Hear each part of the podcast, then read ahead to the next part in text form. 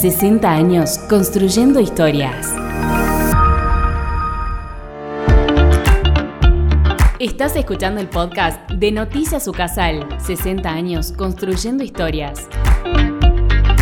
UCASAL abrió sus puertas a futuros ingresantes universitarios en su primer Open Day. Más de mil estudiantes de los últimos años de secundaria participaron en nuestro primer Open Day, un evento diseñado por y para los jóvenes en busca de su futuro profesional durante esta jornada de puertas abiertas, diversos colegios tuvieron la oportunidad de conocer el campus, de explorar la amplia oferta académica, de conocer las distintas modalidades de estudio y de descubrir los numerosos talleres y beneficios disponibles. Me parece una gran oportunidad para los chicos que todavía no están muy decididos sobre qué, qué van a hacer en sus vidas, qué van a estudiar. Y la verdad que la universidad te ofrece muchas, muchas carreras, muchos ámbitos, muchas oportunidades.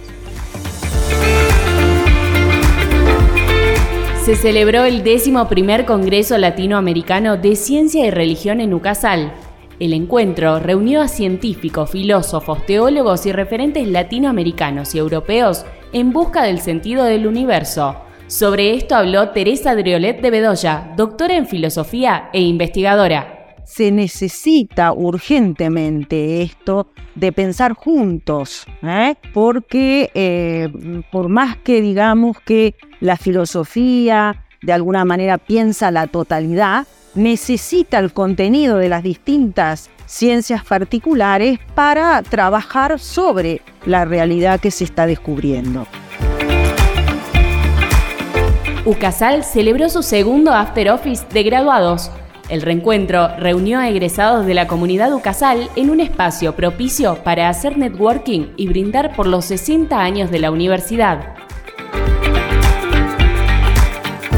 Programa de Movilidad Internacional 2023.